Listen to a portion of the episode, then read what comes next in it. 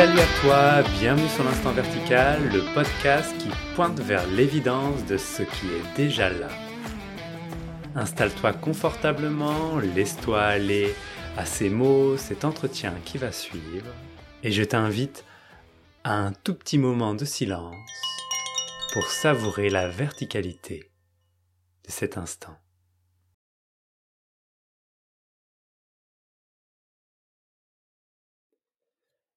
Bonjour, bienvenue dans ce nouvel épisode de l'Instant Vertical. Aujourd'hui, entretien avec Louane. Salut Louane. Salut Benjamin. Alors, Louane, si je remets un petit peu le contexte, euh, on ne se connaît pas encore. on s'est rencontrés il y a une demi-heure et on va un peu plus se rencontrer euh, dans, dans, dans cet épisode. Et je t'ai contacté parce que tu accompagnes, enfin tu partages en tout cas pas mal sur les réseaux sociaux et tu accompagnes des personnes à goûter à la présence, comme tu le dis. Et du coup, je voulais avoir un petit peu un échange avec toi pour l'instant vertical. Est-ce que ça te parle, la manière dont je t'ai présenté? Est-ce que tu veux rajouter quelque chose? Bah non, c'est ça. Le cœur de ce que je partage sur les réseaux sociaux ou dans les accompagnements privés, c'est de ramener à ça à cette présence que nous sommes. Donc je suis ravie de partager là sur, sur ce mode de podcast. qui nous... T'as déjà fait des podcasts? Ah non, jamais, c'est mon premier. Eh ben, bienvenue dans le club euh, des nouveaux podcasteurs. Ok, et je commence toujours le podcast par, par la même question que je pose à tout le monde. Et cette question, en gros, je t'ai expliqué un petit peu dans, dans notre échange de tout à l'heure, voilà, qu'est-ce que ça voulait dire pour moi l'instant vertical, en tout cas, comment, je, comment ça résonnait avec moi. Et ma première question, donc, comment ça résonne avec toi l'instant vertical? Mmh, L'instant vertical, moi, quand j'entends ça, bah, ça me ramène à cette présence immédiate qu'on est, à ce qui est déjà là, accessible tout le temps, euh, ce qui est euh, vraiment au-delà de tout état, de toute expérience, qui la, source de tout ce qui est perçu et expérimenté. Ouais, c'est cette dimension de la présence, l'instant vertical, c'est ça que je que j'entends derrière. Et donc c'est vraiment, pour moi, ça ramène à vraiment à ce qui est constamment là, à, la seule chose en fait, à la seule constance dans, dans tout ce qu'on peut vivre dans cette vie humaine, bah la dimension du maintenant, quoi. Ouais, le contenant de tout, de toutes les expériences. Mmh. Qui est-ce qu'on est, mmh. totalement. Et comme euh, dans ce que tu évoques, c'est comme si tu disais que peu importe ce qui se passe, il y a constamment euh, cette présence, ce silence, euh, il est présent, en gros. Et oui. Et c'est en ce sens que cette verticalité, elle va avec euh, la paix, puisque, puisque c'est constamment là. Et la paix, pour moi, c'est lié au fait que c'est quelque chose qu'on qu'on ne peut pas perdre. Il n'y a pas l'inquiétude de perdre ça. Euh, c'est vraiment, euh, bah ouais, c'est tout le temps disponible. En ce sens, c'est la paix. La paix est dans cette verticalité, dans la conscience de cette verticalité qui est là. Mmh. Mmh. Et donc tu partages pas mal autour, autour de, de, cela. Et est-ce que est-ce que tu auras envie de nous partager Est-ce qu'il y a eu un événement, une rencontre, quelque chose qui t'a amené à, à le vivre ou c'est quelque chose qui est venu naturellement? Mmh. Alors moi, c'est venu assez progressivement la conscience de cette verticalité. J'ai eu d'abord des aperçus et puis euh, la conscience de ça s'est installée de plus en plus en moi et maintenant ça ne me quitte jamais. Mais en tout cas, euh, ce qui m'a amené à ça, à revenir à cette dimension verticale, c'est clairement le mal-être, la souffrance, euh, bah, le fait d'être identifié au personnage et aux expériences du personnage et, de me prendre juste pour Louane qui doit porter sa vie, qui doit gérer sa vie. Et ben il y avait un énorme mal-être associé à ça. J'étais tout le temps, ouais, tout le temps ouais, euh, stressée. Euh, par exemple, ça je l'ai dit récemment, euh, pendant près de deux ans et demi, trois ans, j'avais même plus mes mmh. menstruations parce que j'étais coupée de, du corps, de ce que je ressentais, j'étais très dans le mental. Donc ça m'a d'abord, il y a eu des, des psys sur mon chemin qui m'ont appris à accueillir l'émotion, à la laisser être complètement. Donc ça a fait des premiers déclics, ça déjà. Après, il y a eu la lecture évidemment de Eckhart Tolle, le pouvoir du moment présent qui a été incroyable en lisant les lignes, les premières lignes du livre. eh bien, je ressentais qu'il disait ce que j'avais toujours su profondément. Donc, son livre a été énormément révélateur de cette connaissance qui était déjà en moi, finalement. Et après, il y a eu la rencontre, plusieurs rencontres. Il y a eu Ginette Forget, qui est une Québécoise qui partage autour de l'art de la présence. Donc j'ai été la voir plusieurs fois. Et avec elle, dans les rencontres, euh, elle n'est pas trop dans les mots, mais on est beaucoup dans le goûter. Voilà, juste goûter être. Goûter le simple fait d'être. Le silence. Donc il y a eu ça aussi. Avec elle, j'ai vraiment pris conscience de la plénitude du silence et de juste être, de cette texture de plénitude. Et ça, c'était énorme aussi. Après, euh, il y a eu beaucoup l'écoute euh, ouais, de, Pierre et Gérald, de, de, mmh. vidéos YouTube en fait, plein, mmh. plein, plein, plein. Et j'ai passé pas mal de temps à, à rien faire de spécial en fait, sans, sans avoir d'activité, de travail, pour goûter, euh, ramener sans cesse ma conscience sur le simple fait d'être. Ma conscience sur la mmh. conscience hein, finalement. J'avais besoin de temps pour, euh, pour installer, réinstaller, ramener mon attention là-dessus. Et donc ça, ça s'est fait progressivement. Euh, j'ai pas fait une expérience d'unité extraordinaire, j'ai pas eu d'expérience de fou, on va dire entre guillemets. Euh, mais il y a une attention qui s'est ramenée progressivement et de plus en plus sur cette simple présence, ce simple fait d'être.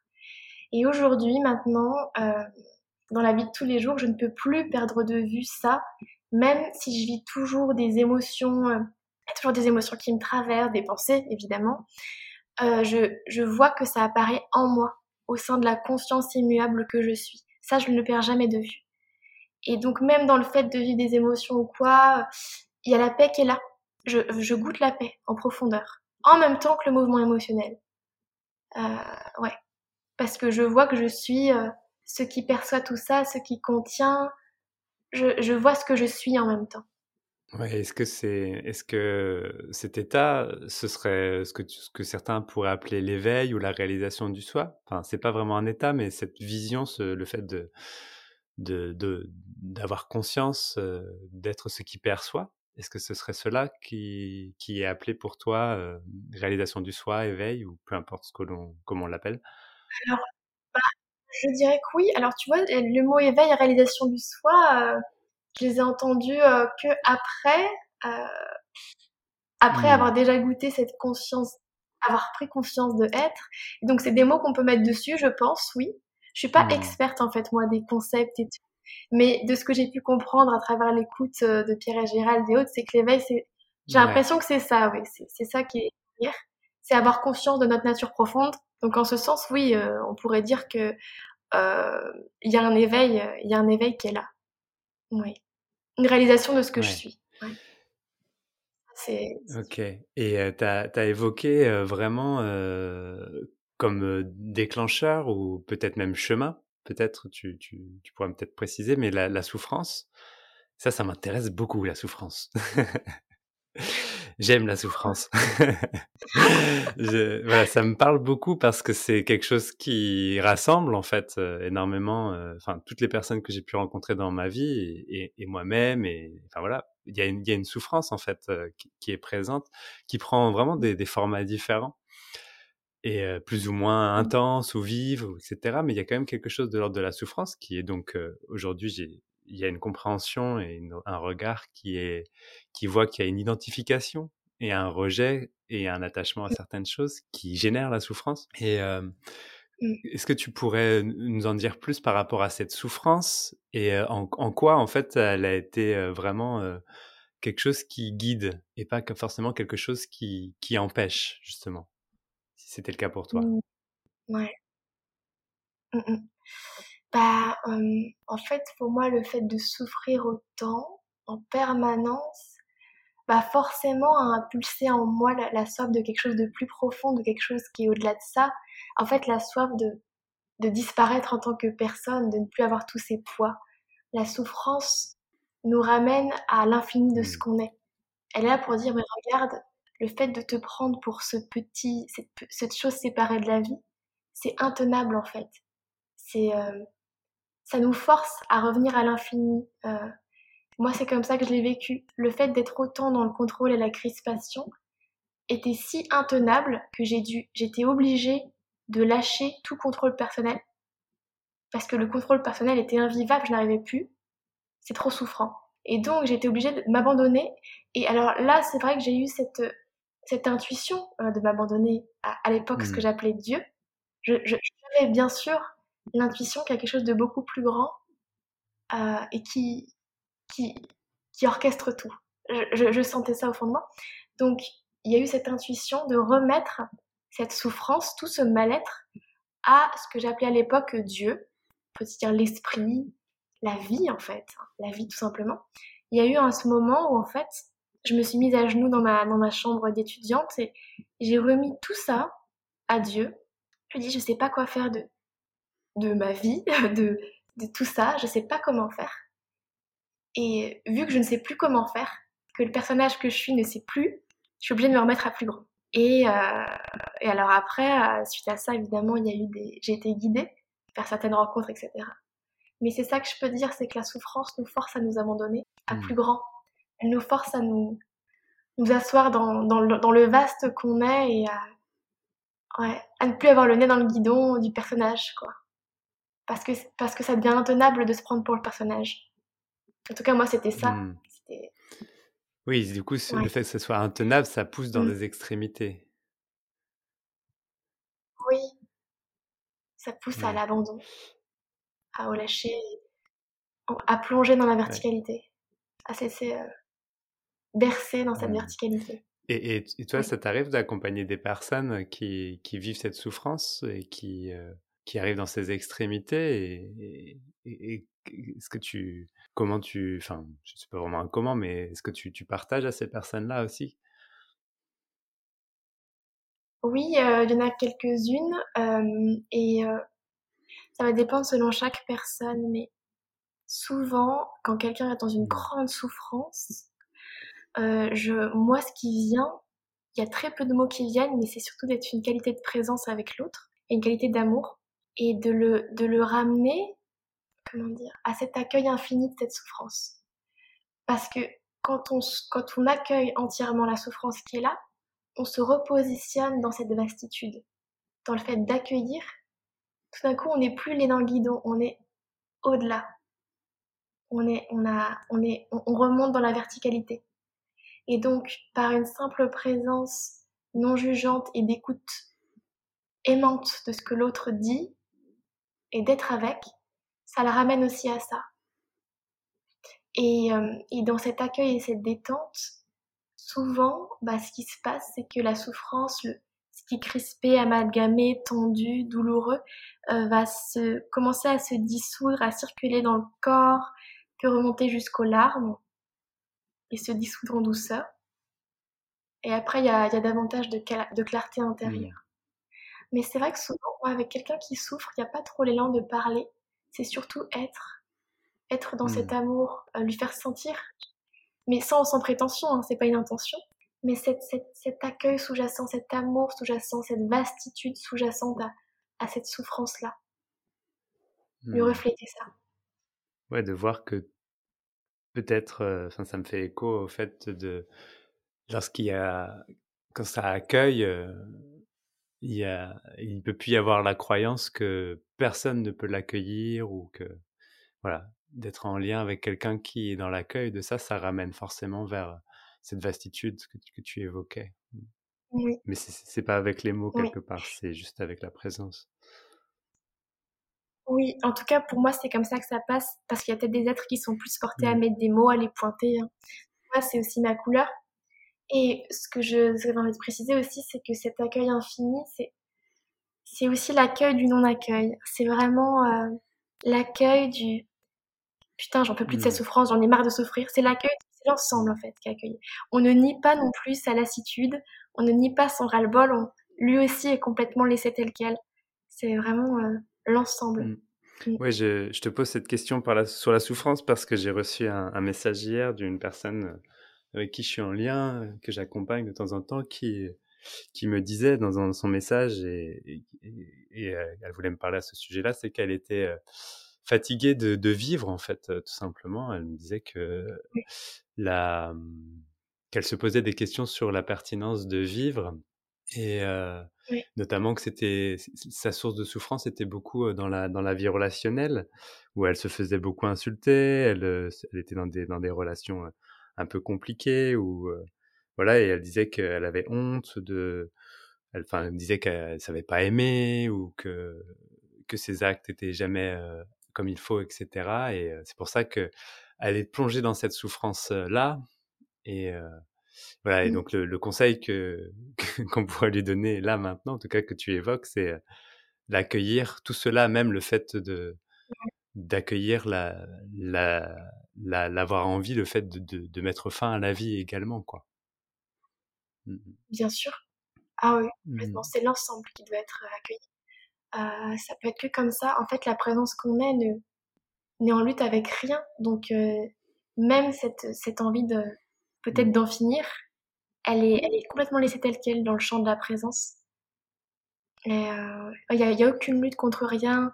On ne cherche à, rien à dépasser, à transcender. En tout cas, moi, la présence telle que je la, je la goûte, telle que je la vis, telle que je la vois, ça peut pas être là-dedans. Ça, ça, mmh. ne cherche rien, en fait, avec mmh. ce qu'elle a. Ça voit, ça expérimente, avec aucun jugement. Et y compris ce truc de j'en peux plus, je vais en finir. Et ben, en fait, il faut se laisser aussi le vivre pleinement. Ce j'en peux plus, je suis au bout de ma vie, j'en ai ras-le-bol. On peut le vivre aussi à fond, le goûter à fond sur le moment. Et euh, moi, ça, ça m'arrive encore par moments euh, d'avoir pas mal une intensité émotionnelle et je la vis à fond et, et je peux pleurer euh, pendant un certain temps. et de l'extérieur, on se dirait, mais c'est quoi, elle est pas du tout éveillée? Peu importe, je m'en fous. Parce que c'est juste un processus émotionnel qui doit se vivre entièrement.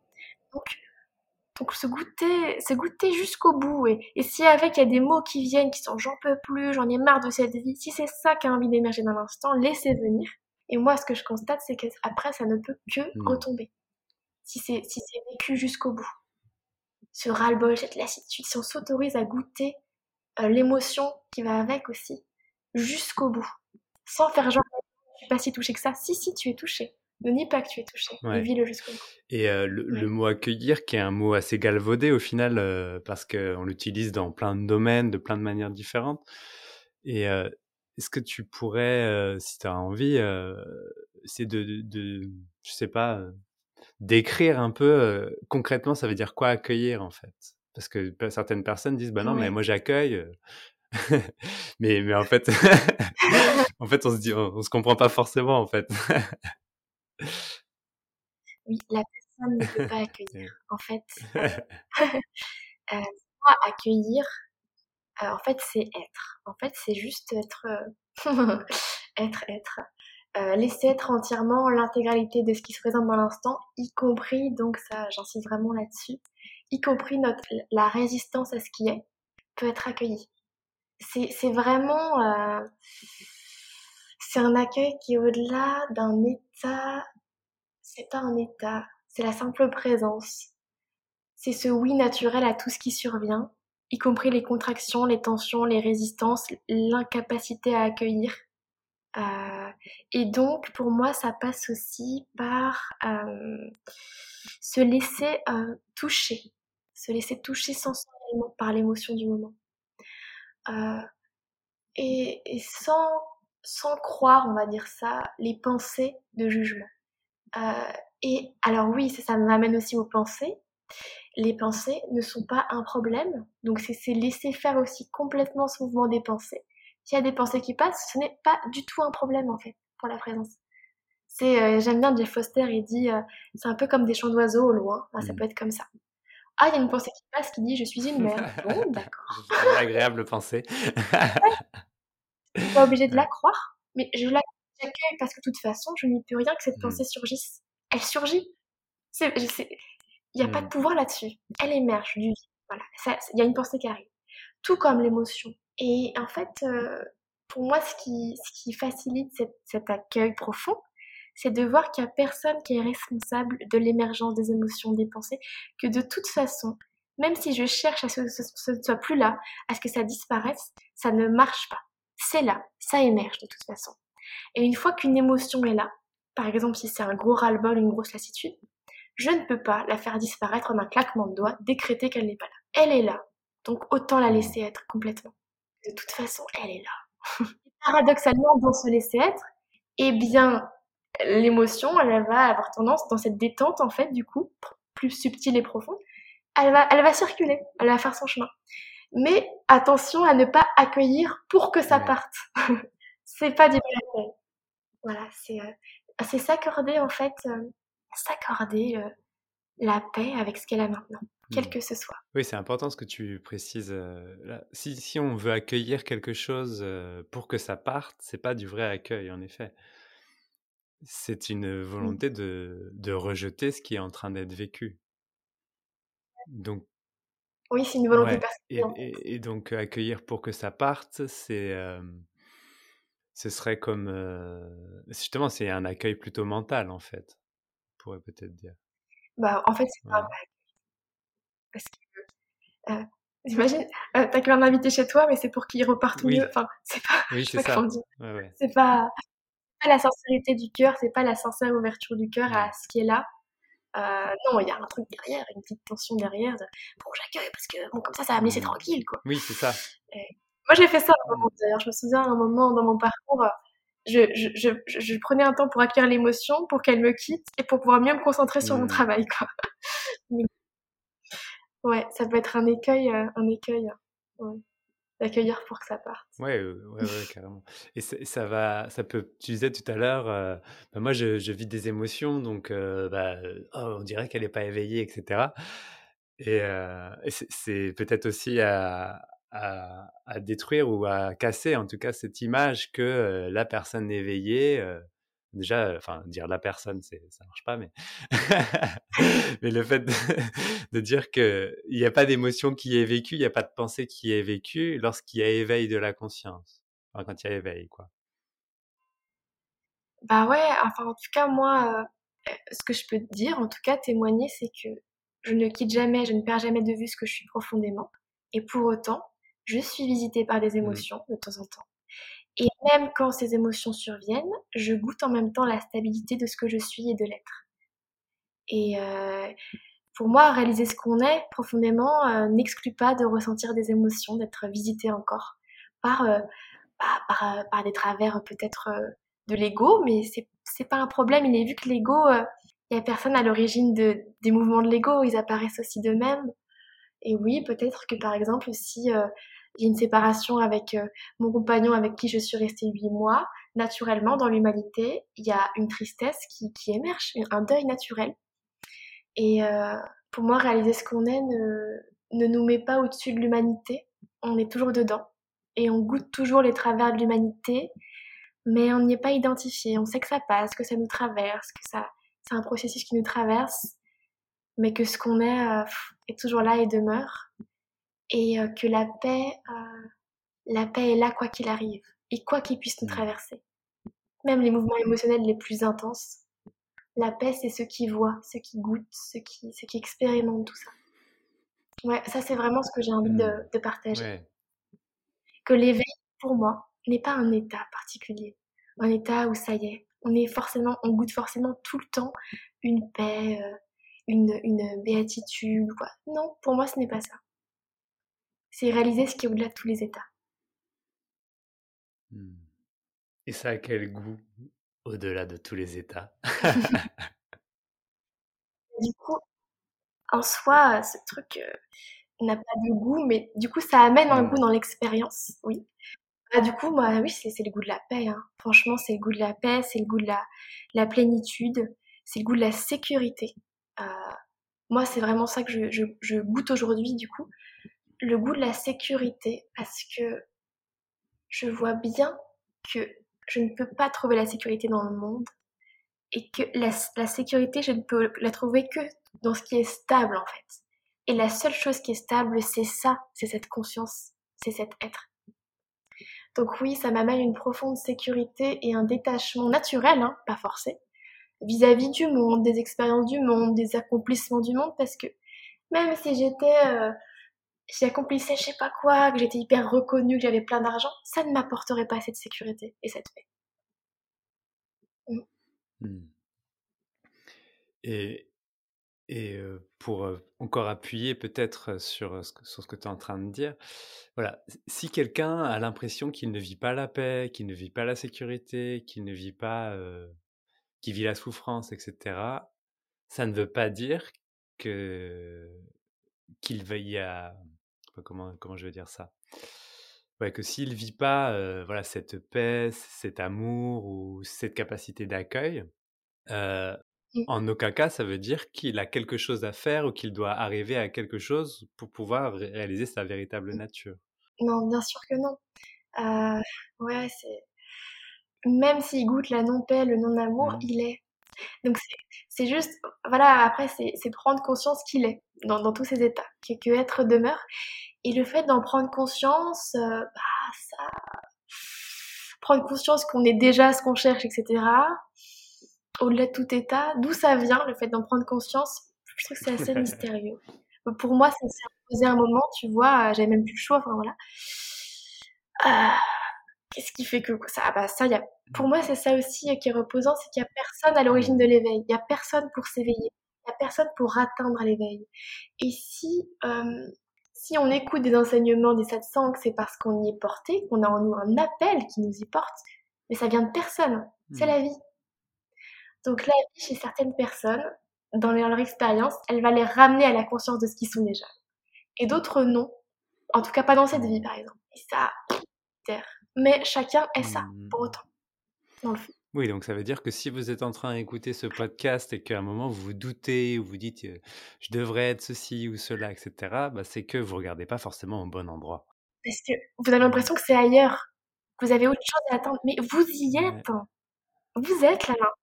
Et vous êtes tout le temps là, tout le temps, tout le temps.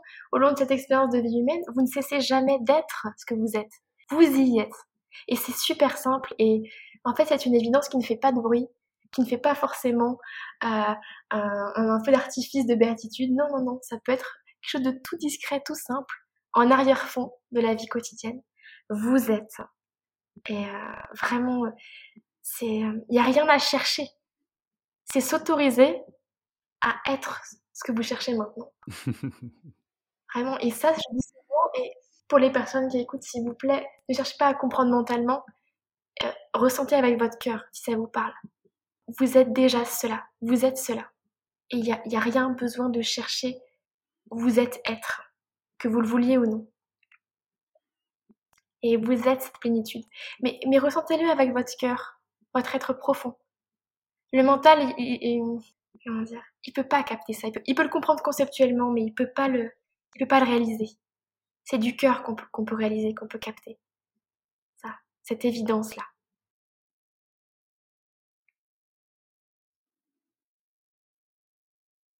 Merci pour ce message du cœur. Merci Benjamin. Et j'ai une dernière question à te poser. Si tu devais un peu synthétiser, l'essence de ce que tu veux, heu, ouais, je crois que tu viens de le faire, hein, mais mais je vais te poser la question. Je te pose quand même la question, voilà, si tu devais synthétiser l'essence, de de ce que tu as envie de transmettre, ce serait quoi? Comment tu le formulerais? Ouais. Alors, c'est drôle parce que, en fait, heu, dans l'absolu, je resterais juste en silence. Mais, heu, effectivement, il y a les mots qui viennent d'être dits. Ah, vous y êtes déjà. Vous êtes ce que vous cherchez. C'est déjà là, en arrière-fond de toutes les expériences. Mmh. Ça n'exclut rien, c'est un accueil de tout ce qui se présente dans l'expérience. Quel que ce soit, même la non-paix. C'est toujours là, c'est la seule chose qui est constante, qui est accessible dès maintenant. Heu, la paix, c'est maintenant ou jamais, ça n'attend pas. Ça n'attend pas un état spécifique. Ce silence d'être, il est il est déjà là et heu, est-ce que tu serais d'accord, heu, Benjamin, pour qu'on on finisse juste en goûtant le silence? Oui, avec joie. Parfait et bah, on un petit temps de silence et puis quand tu le sens, heu, OK. tu me dis. Bon silence à toi.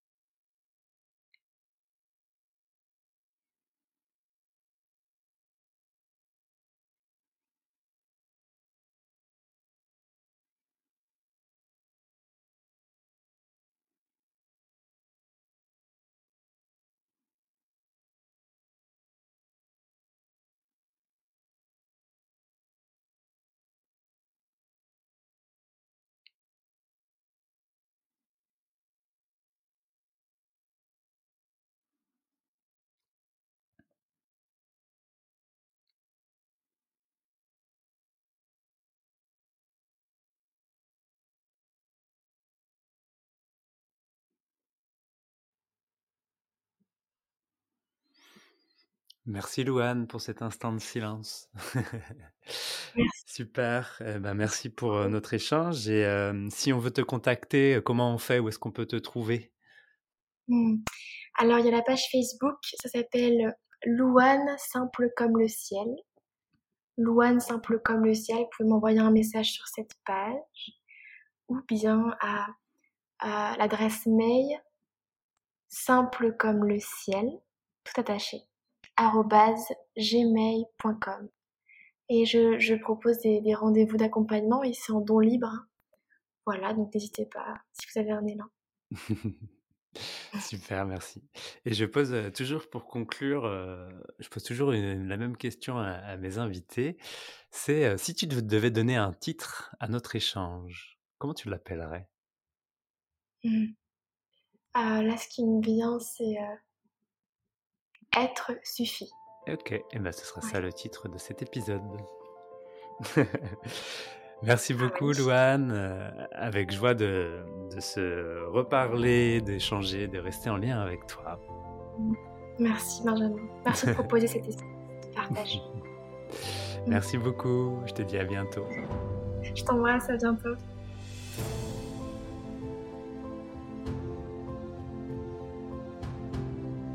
Voilà, c'est terminé pour aujourd'hui. Vous pouvez retrouver l'instant vertical sur les réseaux sociaux. Instant-vertical sur Instagram et Facebook. Vous pouvez également déposer des commentaires ou des idées de sujets sur euh, www.benjaminbouguier.fr slash podcast. Il y a un questionnaire que vous pouvez remplir. On se retrouve lundi prochain pour un nouvel épisode. En attendant, je vous laisse savourer la verticalité de cet instant.